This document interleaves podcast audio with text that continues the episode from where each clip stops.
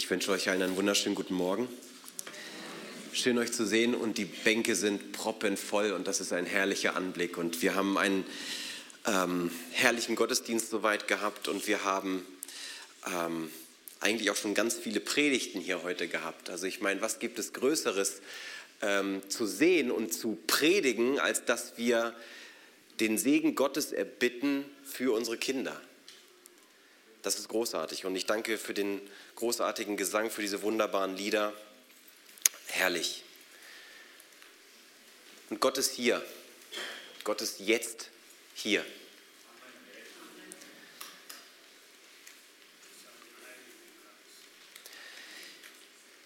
Ich möchte heute Morgen an die Predigt von Michael von, von der letzten Woche anknüpfen.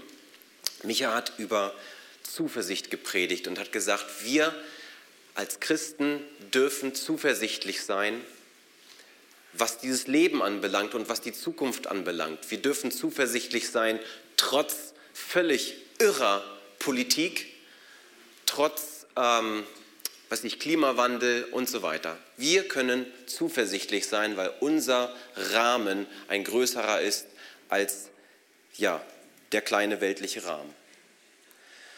Und ähm, ich möchte aber diesen Punkt Zuversicht, den möchte ich um einen Baustein erweitern, nämlich um den Baustein Heilsgewissheit. Was bedeutet Heilsgewissheit? Heilsgewissheit bedeutet, dass wir die Gewissheit haben dürfen, irgendwann in Gottes himmlischer Herrlichkeit zu sein. Und das ist, glaube ich, davon bin ich überzeugt, für viele eine riesengroße Glaubenshürde.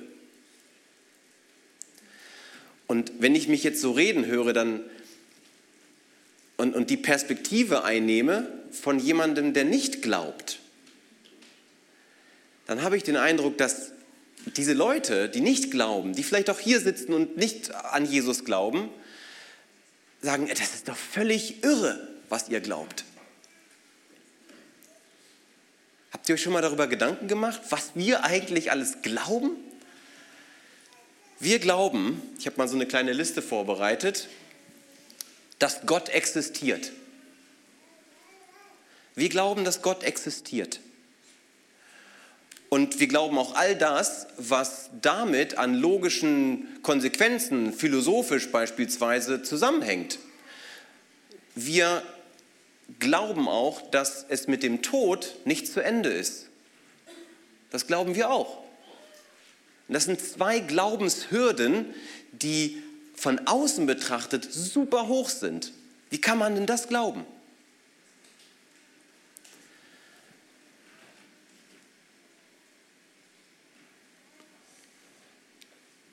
Und falls du von diesen Dingen nicht überzeugt bist, dann ist das okay. Hör einfach die nächsten drei Stunden zu und ähm, lass dich auf das ein, was, was ich zu sagen habe. Das war kein Scherz.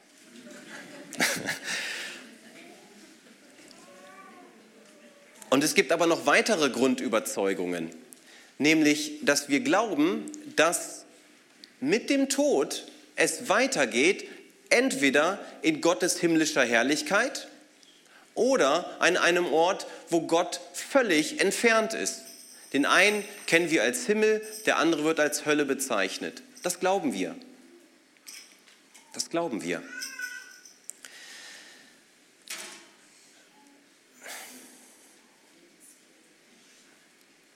Jetzt stellt sich dann die Frage, ja, wie, wie, wie gelange ich denn dann in den Himmel? Wie komme ich denn da hin? Ich will ja nicht in die Hölle, ne? Will ich ja vermeiden. Ja, das Problem ist, das führt uns zu der nächsten Grundüberzeugung, nämlich der Tatsache, dass Gott heilig und gerecht ist. Das bedeutet wiederum, dass Gottes Heiligkeit und unsere Schlechtigkeit, die wir auch haben, die halten einander nicht aus. Das heißt, ich kann nur vor Gott bestehen, wenn ich völlig gerecht und heilig bin. Das führt uns wiederum zu der Erkenntnis, dass wir sowohl zu Gutem fähig sind, aber auch zu Bösem. Und dann ist dann natürlich, schließt sich da wiederum die Frage an, ja, was, wer, wer legt denn überhaupt fest, was gut und böse ist? Und diese Grundüberzeugung lautet, ja, die jüdisch-christliche Ethik ist der Maßstab, an dem wir uns festhalten, um zu unterscheiden, was ist eigentlich gut und richtig und gerecht und was ist ungerecht und schlecht. Wir müssen also heilig und gerecht sein. Und ähm,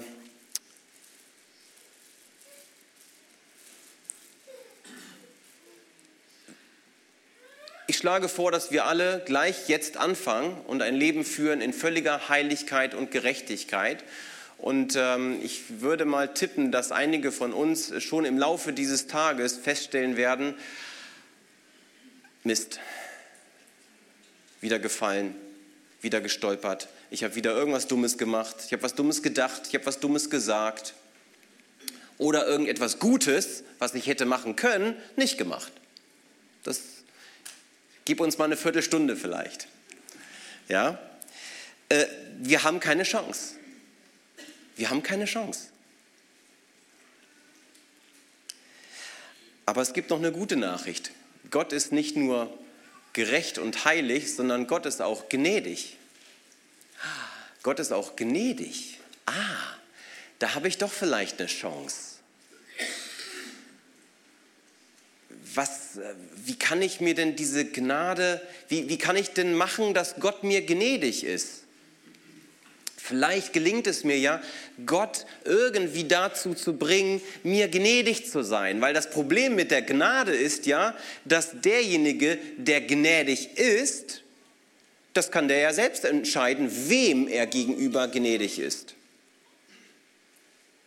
Wenn ihr durch die Porsche-Straße geht und einem Bettler Geld in den Hut legt, dann könnt ihr entscheiden, ob ihr das tut oder nicht. Seid ihr gnädig oder seid ihr nicht gnädig? Das kann Gott auch entscheiden. Und das ist dann wiederum ein Problem für mich, weil ich denke, okay, wie kann ich denn jetzt sicherstellen, dass Gott mir gnädig ist? Okay, ich ähm, habe eine Idee. Ich werde mich jetzt richtig anstrengen, immer lieb und artig zu sein. Und mir viele, viele Gnadenpunkte bei Gott zu erarbeiten, damit die Wahrscheinlichkeit steigt, dass er mir gnädig ist und ich gerettet werde. Das ist so ein bisschen, das ist so ein bisschen wie so diese Geschichte mit der Waage. Ja, dieses Bild von der Waage, ja, ich sammle mir gute Taten an, ich sammle mir schlechte Taten an in meinem Leben und hoffe irgendwie, dass am Ende die Schale mit den guten Taten ganz viel wiegt und die andere nicht so viel.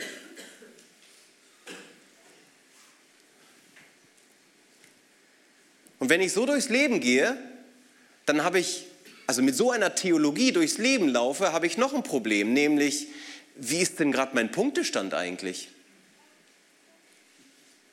Gott zeigt mir gar nicht den Punktestand. Gott gibt mir kein Halbjahreszeugnis wie in der Schule, wo ich dann sehen kann, ach du Kacke, zwei Fünfen, zwei Vieren, na dann streng dich mal an, damit das noch mit der Versetzung klappt. Das macht Gott irgendwie nicht. Und wisst ihr, warum er das nicht macht? Weil dieses System eine Lüge ist. Dieses System mit der Waage und mit den Leistungen ist eine Lüge.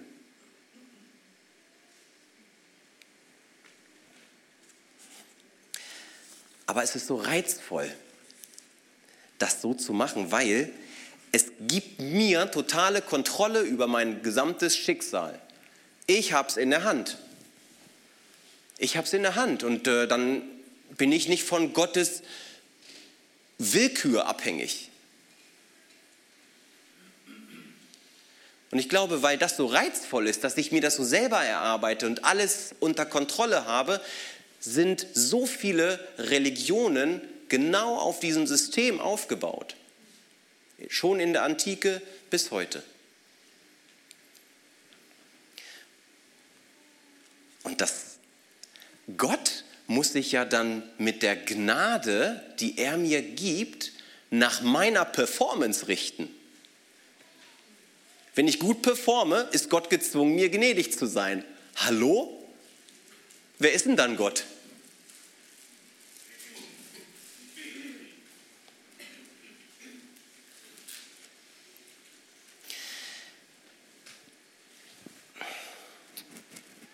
In meiner, ich muss jetzt mal kurz ein bisschen persönlich werden, in meiner Kindheit und Jugend habe ich durch diese, durch diese Art von Theologie ja doch so eine gewisse Angst entwickelt, in die Hölle zu kommen. Ich habe als Kind oft gedacht, oh, jetzt warst du wieder lange Zeit richtig unartig und böse Jetzt rückt dir die Hölle wieder etwas näher auf die Pelle. Also strenge ich mich an und dann schiebe ich die Hölle wieder weiter weg und mache den Himmel für mich wahrscheinlicher. Und da war ständig diese subtile Angst, die immer so mein Begleiter war. Und das macht krank. Ich war nicht katholisch.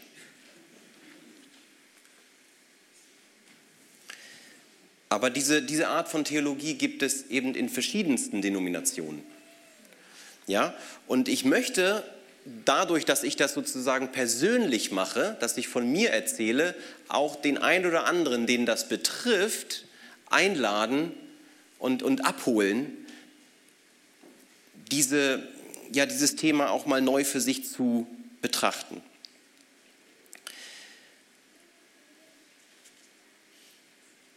Ich habe euch einige Bibelstellen mitgebracht. Wir sehen wahrscheinlich hier gleich ähm, so eine kleine Übersicht an Bibelstellen, die uns durchleiten sollen hin zu der Frage, ja, wie klappt es denn nun dann eigentlich mit der, mit der Möglichkeit, irgendwann bei Gott in seiner Herrlichkeit zu sein? Wie funktioniert es denn dann, wenn nicht über Leistung und Punkte sammeln? Und ähm, eine Stelle wollen wir uns jetzt zunächst anschauen. Das ist eine Stelle, die wir in 1. Mose 15 finden. Das ist die Geschichte von Abraham oder ein Teil der Geschichte von Abraham. Und ähm, die lese ich uns erstmal kurz vor. Haben wir es an der Wand? Jawohl. Danach sprach der Herr in einer Vision zu Abraham. Hab keine Angst, Abraham, denn ich will dich beschützen und dich reich belohnen. Doch Abraham entgegnete, O allmächtiger Herr, was wirst du mir geben, wenn ich kinderlos bin? Da du mir keine Kinder geschenkt hast, wird mich mein Verwalter Eliezer von Damaskus beerben. Da sprach der Herr zu ihm, nein, dein Verwalter wird dich nicht beerben. Du wirst einen Sohn bekommen, der dein Erbe sein wird. Der Herr führte Abraham nach draußen und sprach zu ihm, schau hinauf zum Himmel, kannst du etwa die Sterne zählen? Und dann versprach er ihm, so zahlreich werden deine Nachkommen sein. Und Abraham, das ist der Schlüsselvers, glaubte dem Herrn und der Herr erklärte ihn wegen seines Glaubens für gerecht. Die Bibelprofis hier unter uns, die kennen diesen Vers diese Geschichte. Aber ich möchte noch mal kurz festhalten, was hier eigentlich geschieht. Abraham wünscht sich einen Erben, weil Abraham hat viel Reichtum angehäuft und er möchte natürlich dieses Erbe in der Familie lassen. Das Problem ist, Abraham ist so um die 90, dann wird es schwierig mit dem Nachkommen. Aber Gott sagt ihm so was völlig Verrücktes und sagt, ja, du 90-Jähriger, aus dir wird ein ganzes Volk kommen. Du wirst diesen Erben bekommen.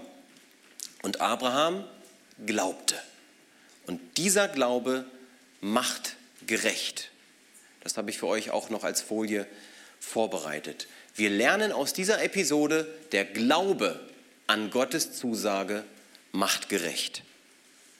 Das halten wir fest. Jetzt passiert Folgendes. Abraham bekommt diesen Nachkommen, Isaak, Und aus diesem Isaak und seinem Bruder Ismael entwickeln sich das jüdische Volk, aber auch die ismaelitischen Völker und so weiter. Dieses Volk der Juden, die Israeliten, werden dann 500 Jahre später, während sie in ägyptischer Gefangenschaft sind,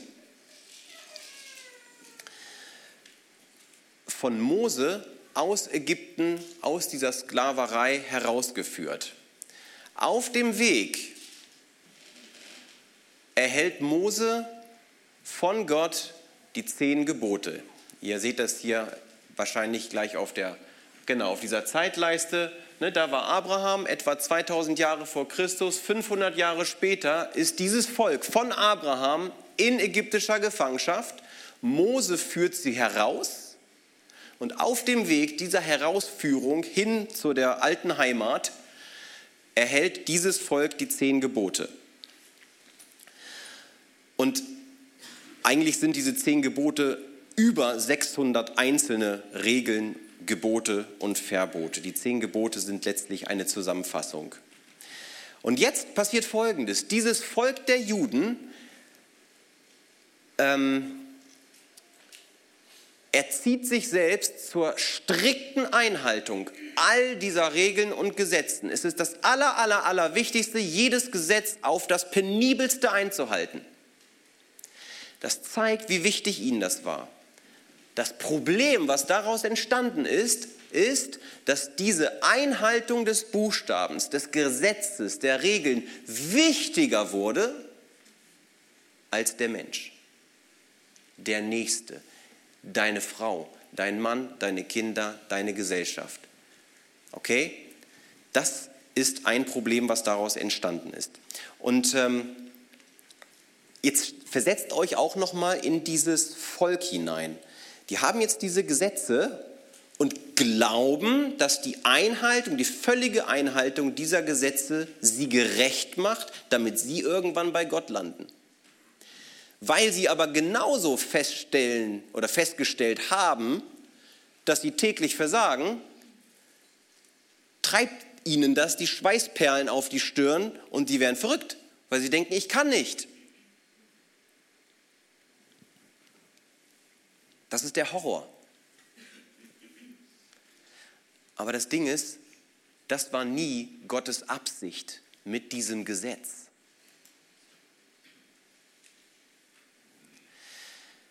Und jetzt springen wir mal 1500 Jahre nach vorne in die Zeit von Jesus bzw. von Paulus.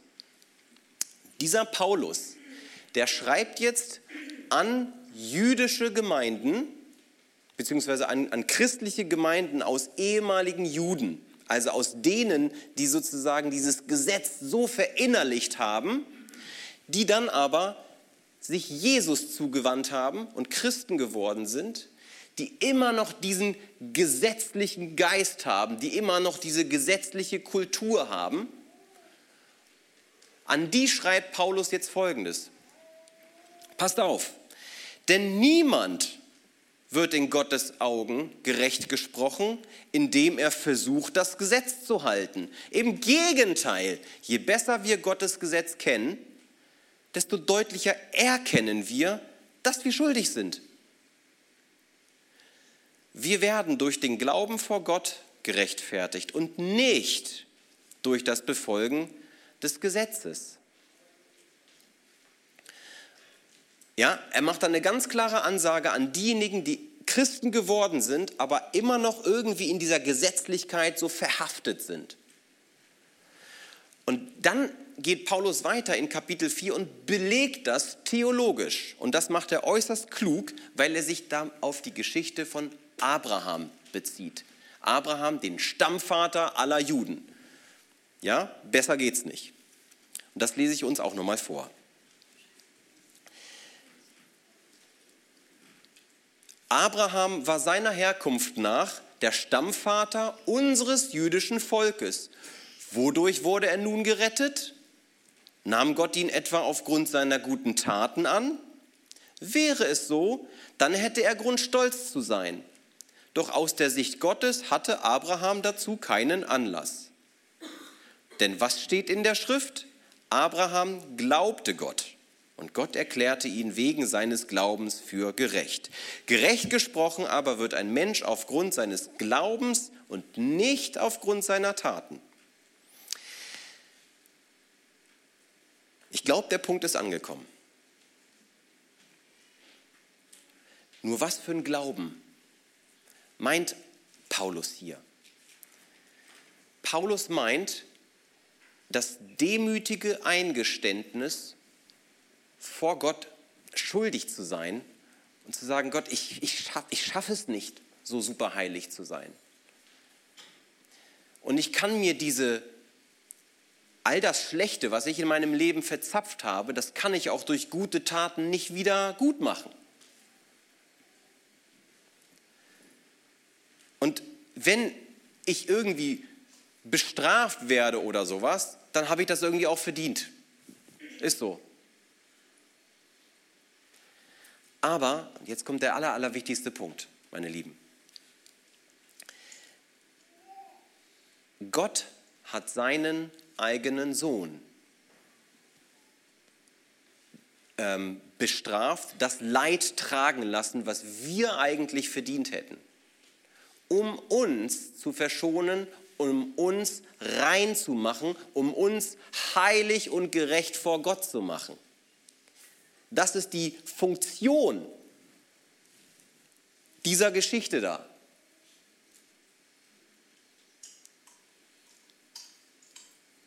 Das ist der Grund. Und das ist die gute Botschaft, das ist das Evangelium, das ist das, was wir als Christen voller Freude in die Welt hinaus schreien sollten und sagen, Leute, wie cool ist das denn? Das ist die Botschaft vom Kreuz. Das ist sie. Denkt an, den, denkt an die Geschichte vom Kreuz, wo Jesus am Kreuz hing, links und rechts ein Verbrecher. Der eine Verbrecher verspottet Jesus, ihr kennt die Geschichte. Und der andere Verbrecher, was macht der?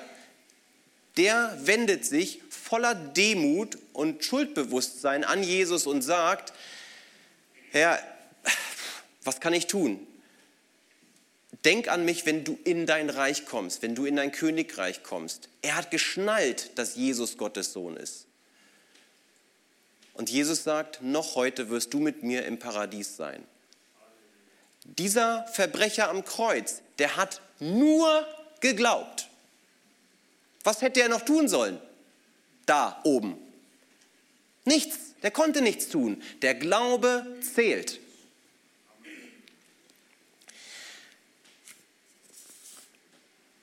Ich will jetzt nicht aber sagen.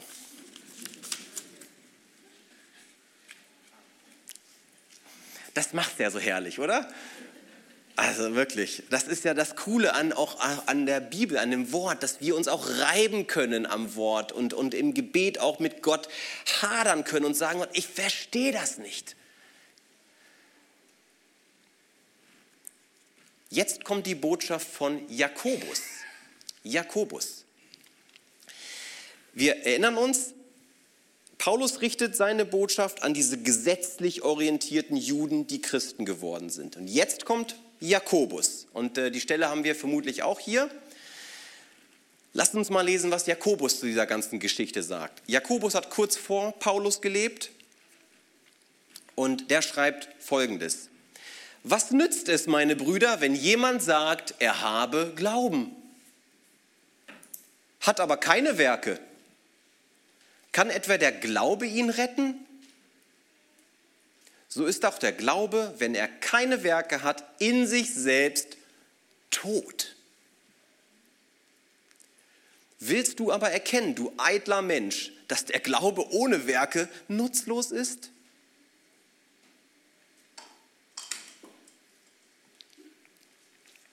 Das klingt nach einem Widerspruch. Und ich möchte euch zeigen, dass das keiner ist. Dieser, dieser Konflikt, wisst ihr, dieses Ding, das hat mich Jahrzehnte beschäftigt. Wie ist es denn nun? Und das möchte ich euch gerne heute mitgeben und vielleicht im Sinne der Zuversicht euch dann sozusagen mit einer guten Botschaft entlassen. Also die zentrale Botschaft von Jakobus oder von Gott durch Jakobus lautet, Glaube ohne Taten ist toter Glaube, bringt nichts. Du bist innerlich als Christ hohl, tot. So ein bisschen Licht in die Sache kommt allerdings, wenn wir bedenken, an wen richtet Jakobus jetzt diese Botschaft?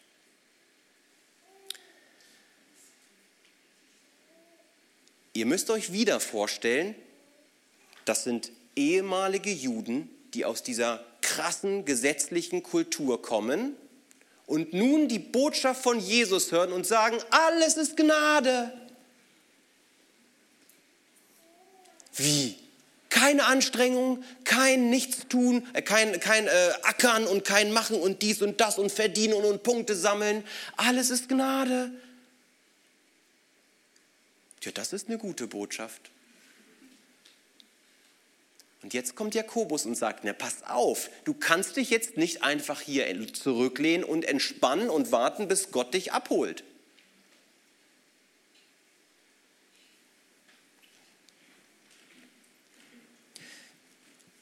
Das sind Leute, diese, diese Christen, an die Jakobus schreibt, das sind Leute, die die Botschaft von Jesus für wahr halten, die glauben das,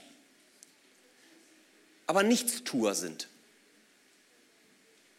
Die glauben, ja, ich glaube das und jetzt gucke ich Fußball oder warte auf den Bus oder warte auf Gott. Leb einfach weiter so als wäre nichts gewesen. Und das nenne ich Passivität. Passivität. Und jetzt macht Jakobus auch was Geschicktes, genau wie Paulus versucht er seinen Standpunkt zu belegen an der Geschichte von Abraham. Gleiche Chose nochmal aber nicht die, erst, nicht die Episode, die wir vorhin betrachtet haben, sondern eine, die etwas später kommt. Und ey Leute, die hat es in sich. Lasst uns mal lesen, was ähm, Jakobus hier an Beweisführung vorlegt. Äh, genau, nur zum Kontext. Der Isaac, der versprochene Sohn von, Ad, von Abraham, der ist jetzt da. Der ist so ein Teenager jetzt wahrscheinlich, 13 Jahre so ungefähr. Und dann meldet sich Gott bei Abraham und sagt, Abraham, rief Gott, hier bin ich, antwortete Abraham. Nimm deinen einzigen Sohn Isaak, den du so lieb hast, den du dir so sehr gewünscht hast, der dir so wichtig ist,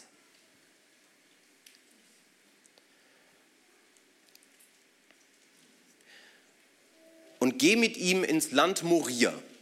Dort werde ich dir einen Berg zeigen, auf dem du Isaak als Brandopfer für mich opfern sollst. Am nächsten Morgen stand Abraham früh auf, er sattelte seinen Esel und nahm seinen Sohn Isaak sowie zwei Diener mit. Dann spaltete er Holz für das Brandopfer und machte sich auf den Weg zu dem Ort, den Gott ihm genannt hatte. Für diejenigen, die diese Geschichte nicht kennen, alles wird gut. Alles wird gut. Gott greift ein und verhindert, dass das tatsächlich passiert. Ja? Und diese Geschichte, nur ganz kurz nebenbei, ist eigentlich ein Statement gegen den rituellen Mord von Menschen. Gott schreitet ein, weil diese Praxis der, der Opferung von Kindern für irgendwelche Götter hasst Gott.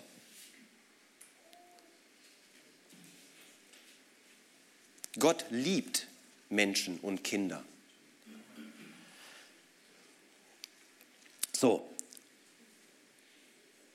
Aber worauf ich bei dieser Episode unbedingt hinweisen will, ist ein Satz. Vielleicht können wir den, den Text noch mal kurz sehen.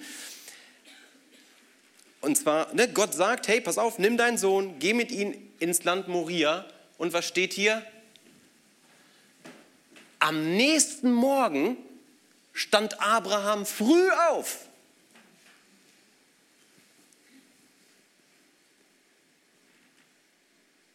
Also jetzt lass uns mal reingehen in die Situation. Du empfängst eine solche Botschaft von Gott, ersetzt vielleicht den Isaak durch irgendwas anderes, was dir wichtig ist, oder eben dein Kind.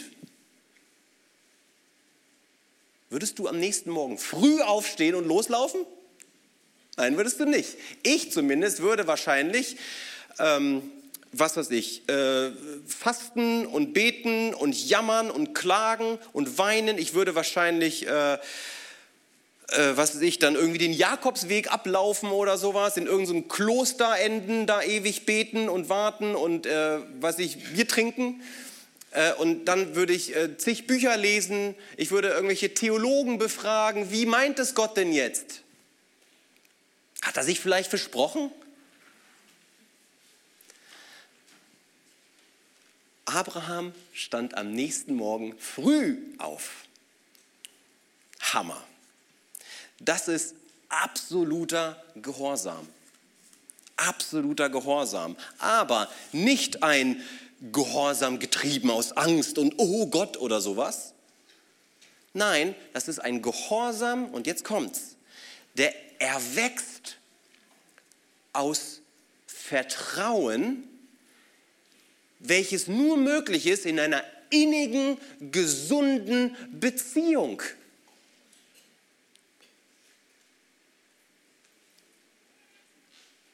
Abraham war in der Lage, das zu tun, weil er genau wusste, Gott ist gut und, und führt mich weise.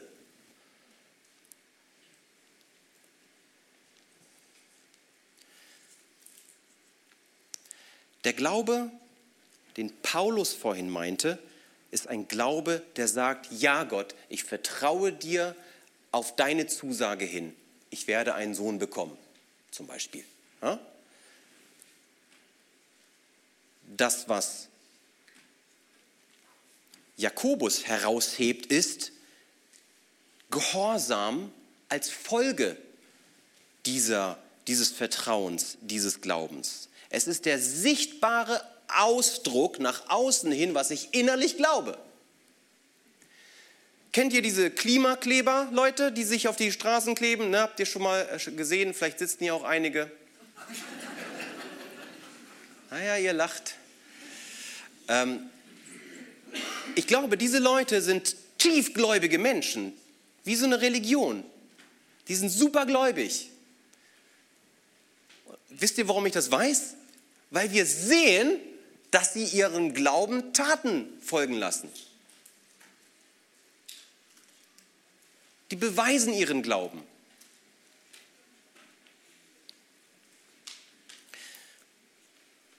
Und warum sind wir jetzt aufgerufen, unserem Glauben Taten folgen zu lassen? Erstens, ich zeige meinem Umfeld, dass ich das meine, was ich glaube. Nichts ist überzeugender als ein authentischer Lebensstil. Zweitens, ich kann meinen Glauben auch in die unsichtbare Welt hinein zeigen und dem Teufel sagen, du kannst bleiben, wo der Pfeffer wächst, ich gehe den Weg, den Gott mir gegeben hat. Du kannst mir kein Bein stellen. Und er wird fliehen. Lest die Geschichte von Jesu Versuchung in der Wüste. Er flieht, wenn du deinem Glauben Taten folgen lässt. Sichtbar in die sichtbare und unsichtbare Welt hinein. Und drittens, du zeigst dir auch selbst, wie sehr du glaubst. Ich kann ja an meinen Taten erkennen, wie groß mein Glaube ist. Das ist so eine Art, wie so eine Art Selbstfeedback. Abraham hat nach dieser Geschichte eine Menge über seinen Glauben gelernt. Es ist auch für mich. Und jetzt lasst uns noch mal lesen, was Jakobus weiter unten in seinem Text zu sagen hat. Jakobus Kapitel 2, Vers 22. Da sagt er, und denkt wieder an die Situation, die Leser, die das hören, wer, wer ist das? Ne? Diese, diese ähm, Fürwahrhalter, aber Nichtstuer? Weißt du nicht mehr, dass unser Stammvater Abraham vor Gott gerecht gesprochen wurde, weil er seinen Sohn Isaak auf den Altar legte? Aha, die Tat. Wie du siehst, vertraute er Gott so sehr, dass er bereit war, alles zu tun, was Gott von ihm verlangte. Und jetzt kommt's. Sein Glaube wurde durch sein Handeln vollendet.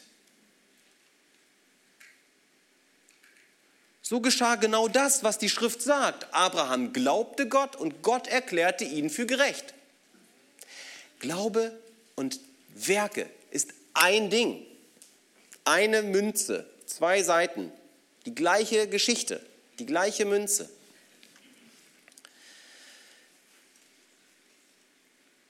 Er wurde sogar Freund Gottes genannt. Ihr seht also, dass ein Mensch nur dann, wenn er auch handelt, vor Gott gerecht gesprochen wird und nicht allein aufgrund seines Glaubens. Aber Achtung, der Glaube im Sinne von, ja, ja, das stimmt schon irgendwie mit Jesus und jetzt warte ich einfach mal ab. Dann weißt du doch selber, da stimmt doch irgendwas nicht. Deine innerste, tiefste Überzeugung muss sich doch irgendwie äußern.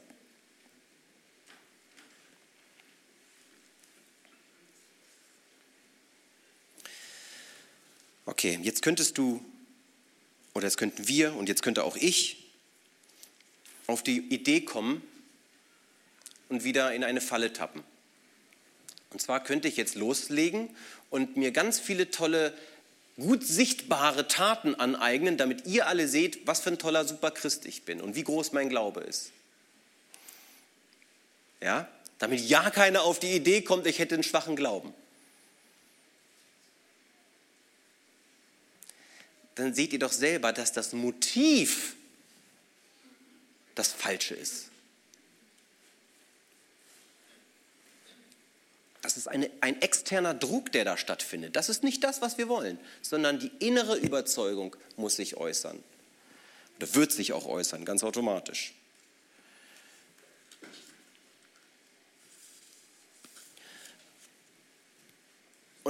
Wisst ihr, ich hatte Tage, wo ich auch mal gedacht habe, Gott wird irgendwie irgendwann mal mit einem mega fetten Zeichen, mit brennenden Buchstaben an meine Wohnzimmerwand sagen, geh in die Porsche-Straße und dort wirst du einen Penner sehen, dem gibst du 10 Euro in seinen Hut. Mach das, mach dich auf die Socken. So wie im Alten Testament wir diese Geschichten lesen. Wisst ihr, ich glaube nicht, dass Gott das tut. Weil dass ihr diesen Penner 10 Euro gebt, ist selbstverständlich. Dafür brauchen wir keine Einladung. Wir brauchen dafür keine Einladung. Wenn eure Tante oder euer Onkel, der will die Reifen wechseln und ihr wisst genau, ne, jetzt ist ja bald Winter und so, da werden die Reifen gewechselt. Wenn ihr wisst, euer Onkel, oh, der kriegt das nicht mehr richtig hin, meld dich bei ihm, hilf ihm. Oder du kennst jemanden, der der geht zu Hause kaputt vor Einsamkeit, meld dich, ruf ihn an, mach einen Spaziergang. Dafür brauchst du keine extra Einladung und ich auch nicht. Das ist eigentlich selbstverständlich.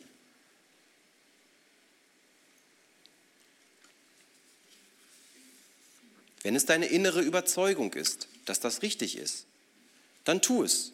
Wenn nicht, dann lass es.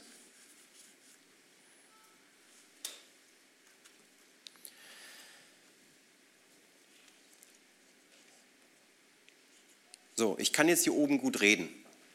Also im Sinne von nicht gut reden, sondern ich habe gut reden, eventuell. So könntet ihr mich verstehen.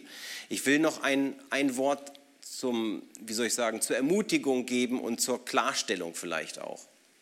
Und zwar, wir alle sitzen im gleichen Boot. Und damit meine ich, dass wir alle von vielen Dingen, eine, also von unserem Glauben überzeugt sind und wir wissen, was gut und richtig ist, aber wir stolpern dauernd.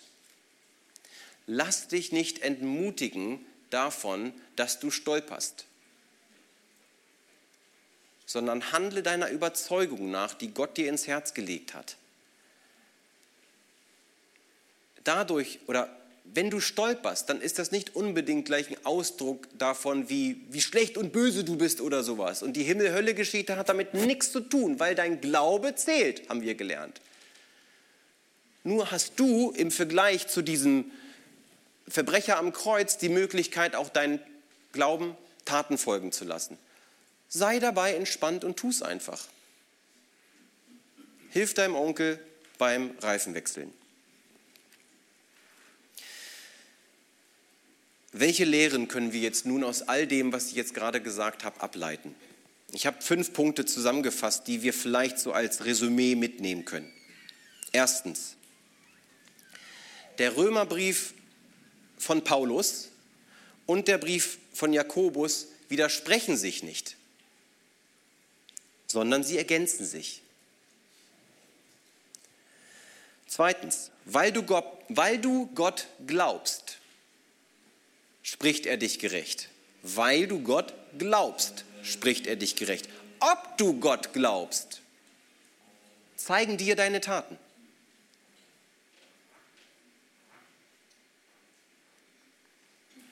Drittens, schau mal oder lasst uns schauen, ich muss mich immer wieder mit reinnehmen hier in die, in die ganze Sache. Lasst uns schauen, wo wir uns befinden zwischen Gesetzlichkeit und Passivität auf dieser Skala. Wo bin ich da? Und lasst uns entsprechende Schlüsse ziehen. Wer Gott vertraut, ist ihm auch gehorsam. Viertens, wer Gott vertraut, ist ihm auch gehorsam. Und fünftens, Glaube und Gehorsam sind zwei Seiten der gleichen Medaille. Das lässt sich nicht auftrennen. Vielleicht will ich das noch einmal ganz zum Schluss in ein kleines Bild packen. Nehmt mal den kleinen Sohn, die kleine Tochter und Pap den, den Papa und äh, die Mama, die stehen vor einer stark befahrenen Straße. Ja, das kleine Kind steht da jetzt, sage ich mal, neben dem Papa vor dieser Straße und der Papa sagt, glaubst du, dass ich dich und uns beide hier sicher über die Straße leiten kann? Glaubst du das? Und die Tochter sagt, ja, glaube ich. Glaube ich dir, Papa. Gut, mein Schatz, dann nimm meine Hand und lass uns losgehen.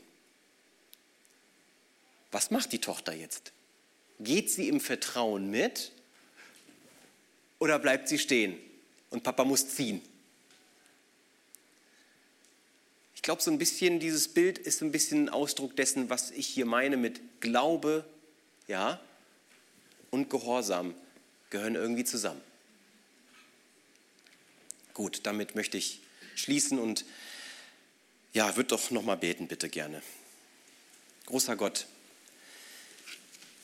ich danke dir dafür, dass du ja dieses äh, dein Wort uns gegeben hast, dass wir ähm, dass du durch dein Wort zu uns sprichst und im Gebet zu uns sprichst, Herr.